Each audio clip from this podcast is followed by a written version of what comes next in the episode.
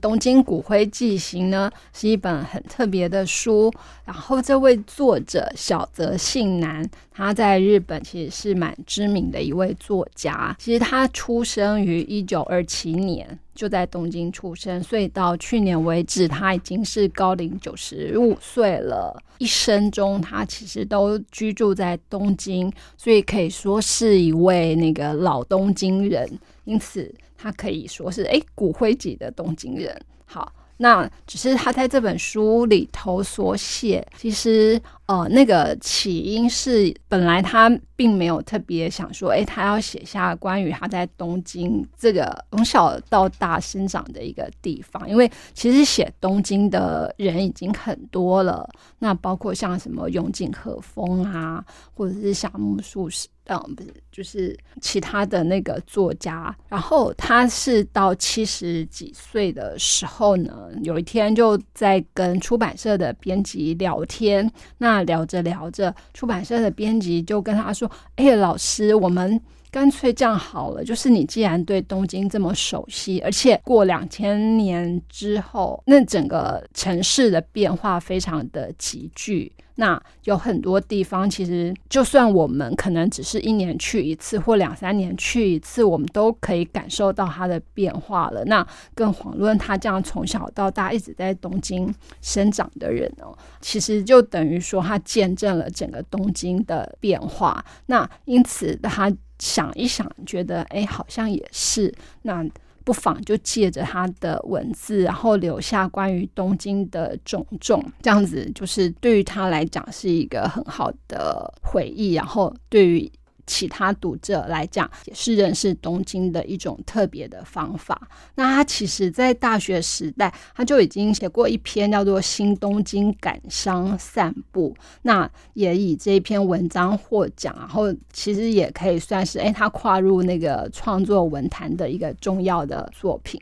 那他后来呢，其实。除了呃散文之外，他也陆续发表了小说、诗、俳句，或者是评论跟报道文学等等。那其他呃，他非常知名的作品，像是《裸之大将一代记》，或者是像那个《犯罪绅士录》。那甚至他也有谈书的书画闲谈等等。那只是就是在台湾呃。《东京骨灰寄行》这一本算是第一本，就是将他的作品译成中文版的书籍。然后这本书既然叫做《东京骨灰寄行》呢，呃，这个骨灰其实它可以说有两层意思。第一层意思是最直接的，就是哎，骨灰就是对人去世之后所残留下来的东西。那这个骨灰呢，在东京到底在哪里？其实从作者。的前言，我们就可以知道，哎，东京因为历经了很长的一段时间，它在江户时代曾经是。全世界最大的都市，到后来二十世纪之后呢，就是历经过不少次的那个战乱。那这战乱包括我们就是耳熟能详的东京大空袭呀，那甚至再早一点的明利大火等等，这些其实就是人类的生命在整个时间长河中所占的比例，其实是就只有短短顶多就是。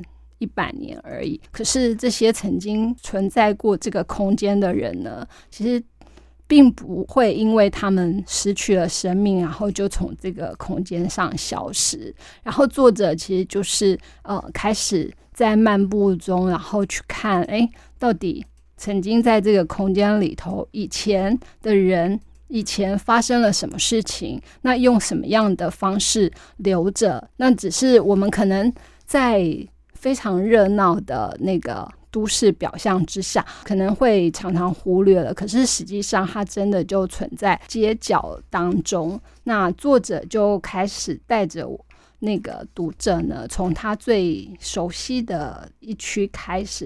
比方说，就是谈到的地方有第一个是两国地区，然后再来是日本桥，再来是那个千柱，然后第四章讲到主地。那第五章讲到古中，其实古跟前来也是他们常常会被连在一起的。那第六章讲到多摩，那第七章讲到星宿，那最后他再绕回了那个两国，这个是他在这本书里头移动的一个轨迹。然后这些其实都是在东京算是很早就开始发展的地区。其实很有趣的是，像译者，呃，这本书的译者张贝雷。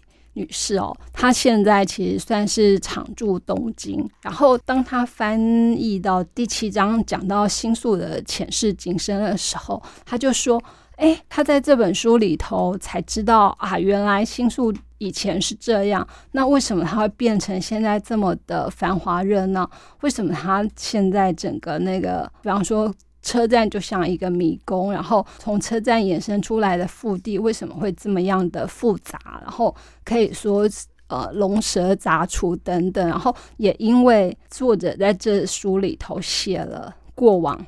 怎么样发展到现在？所以就让那个这译者有一个很清楚的样貌。那所以就是当我们其实，比方说我自己去过东京，大概也四五次以上了，是有时候就会好奇说，哎，那为什么？比方说，它像在那个上野公园里头会有一个碑，那上面的碑文到底写了些什么？那为什么会立这个碑在这里？如果有更细心。的读者去东京的话，那包括比方说像在日本桥，在人形町那边，就是我们可能会去人形町找那个人形烧，或者是在那边吃什么东西。可是其实人形町，然后日本桥，甚至还是那个大文豪谷崎润一郎的诞生地点。有一次，就是我发现，哎，有一栋大楼的外墙，它就有。小牌子，然后就写着“哎，古奇润一郎诞生地”，然后甚至那边有一家店的店名就叫做“吸血”。其实就会有点疑惑，就说：“哎，那现在这里都是大楼林立啊，那为什么他会挂这个牌子？那它跟这个地方到底是什么样的关系？”那可是我们可能就是顶多更好奇一点，就是 Google 一下，知道一点点那个原因来由。之外，那这个作者其实就以他经验跟他的研究，其实就讲出了更多的东西。那比方说，呃，他第四章讲到竹地，我们现在想到竹地呢，都会想到，哎，去竹地可以吃它的那个海鲜啊、生鲜什么的，是那个非常有名的美食聚集地点哦。可是，其实当我看到作者写，哎，其实竹地跟一个曾经发生过的重大的伤害事件有关的时候，才突然惊觉，哎，是那个事件，就是地铁毒气杀林事件。那个事件为什么会会跟主地产生那个很大的关联？而且作者就带我们去看，哎，奥姆真理教那个时候他们怎么样在。地铁里头释放这个沙林毒气，然后呢，作者也提到说，哎，这个沙林毒气其实算是一种蛮毒的东西。可是后来那个事件虽然说就引起非常大的惊慌，那最后还八位死者出现，那伤患已经有累积到两千多人。可是就是作者的那个分析，如果在竹地没有那一所，就是我们现在可能。常常忽略的那个医院在的话，那其实那个事件可能会导致更严重的后果。那那个医院呢，其实是那个圣路加医院，就是在主地这一区。然后，如果我们到主地之后，那除了在主地吃东西之外，可能还会去主地本院寺。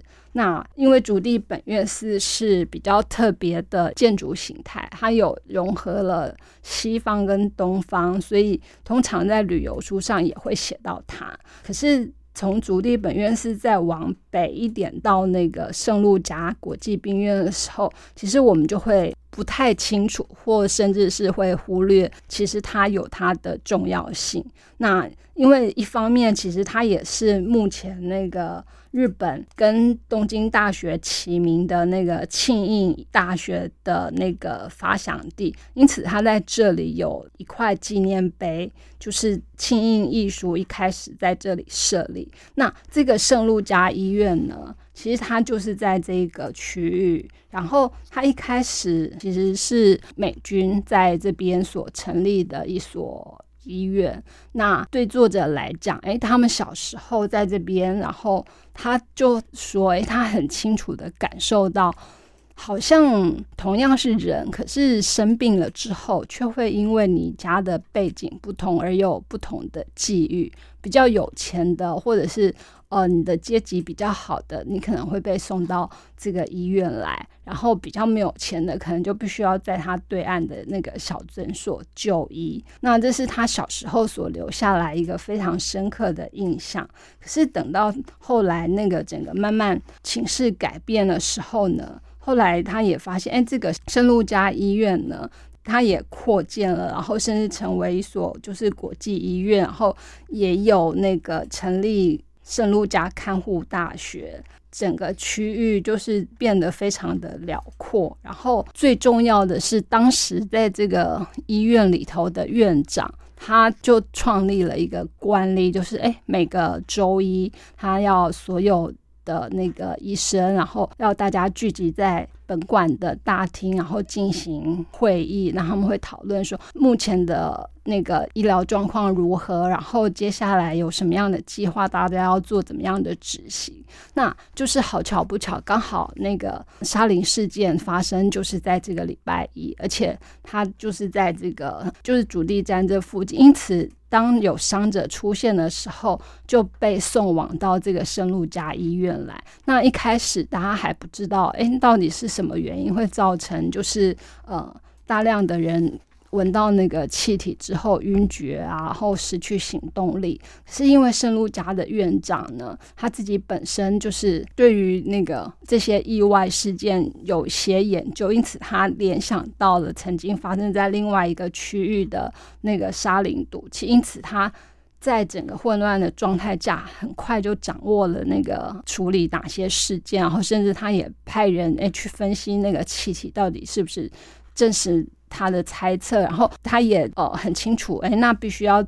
采行怎么样的那个呃急救措施？其实作者在更深入的去研究的时候，发现，哎，圣路加医院的大厅呢，其实跟其他医院不太一样，是他们很早就设立设置了许多嗯可以供急救用的设备。那这个也是因为这个院长呢，他去经历其他医院曾经产生医疗人手不足，甚至是意外状况发生时候没有办法应变，最后才那个研究，然后有点像未雨绸缪的，在他所掌管的圣路加医院做好了这些防卫措施。那因此，当那个这个沙林毒气意外发生的时候，才可以迅速的动员。人手，甚至包括当天在这边开会的医生呢，也都全部就是终止会议，然后全部投入救援工作。那因为有这样子这一群人平常的训练，然后跟现场的那个呃紧急应变，因此这个事件后来没有在那个扩大，没有再出现可能本来会有的更多伤亡。像这样子的事件，其实。其实就是常常可能在现在就是作为新闻，那报道一下子就被淹没掉了，就流失了。那甚至我们现在讲到沙林事件，可能只剩下一个很模糊的一个概念，那可能知道，哎，它跟奥姆真理教有关，可是它到底发生在哪里，就是我们大概一时之间也会回答不出来。那但是这些事件其实就是呃，曾经这样子在。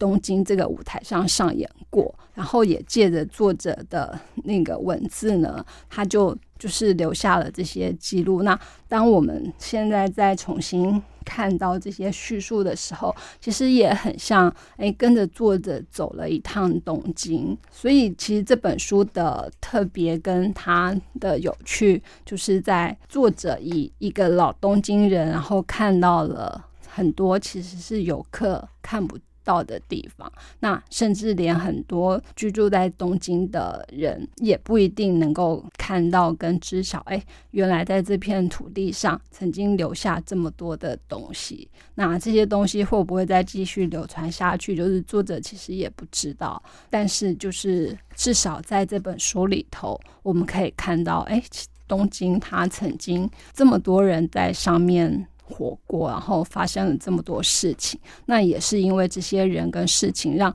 现在的东京可以变得这么样的丰富跟多彩多姿。好，我们下次去东京之前呢，其实就可以带着这本书慢慢看，然后甚至也可以跟着作者去走一遍他书上所提到的地方。那相信就会看见一个非常具有古意的东京。